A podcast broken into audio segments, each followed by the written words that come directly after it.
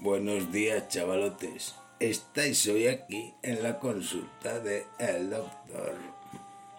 Semana de chorreo de partidos internacionales, en los que se han mezclado amistosos, repescas, Nation League y clasificaciones varias.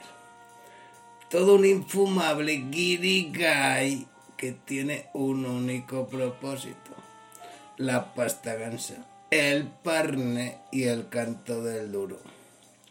Los romanos ya inventaron la mafia y la pirámide clientelar.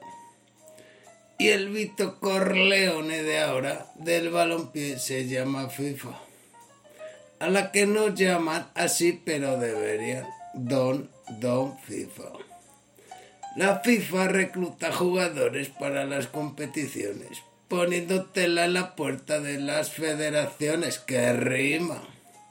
Y a su vez reciben la pasta y mandan a los jugadores que a su vez ponen los clubes. Los jugadores también están encantados y agradecidos porque ser internacional aumenta su cash, su caché y en otros intangibles como publicidad o el juego de la maquinita.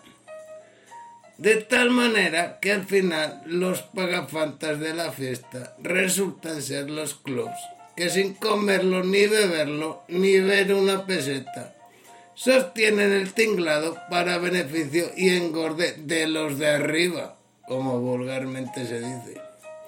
Y como dijo aquel poeta, la materia fecal siempre circula hacia abajo.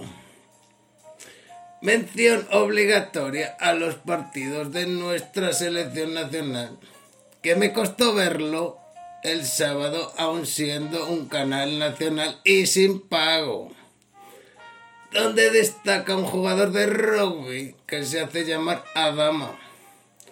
A este chico habría que recetarle una bajada de kilos o músculos si quiere alargar su carrera deportiva. Amén de rezar a mi niño Jesucito, que era niño como yo, para que le preserve de las lesiones. Esa explosividad tiene fecha de caducidad, frase sabia y también rima, como no podría ser de otra forma. Despedimos por hoy esta consulta recordando a mis fieles seguidores que, como bien ya saben, el Pucela debe volver y no por mucho madrugar amanece más temprano.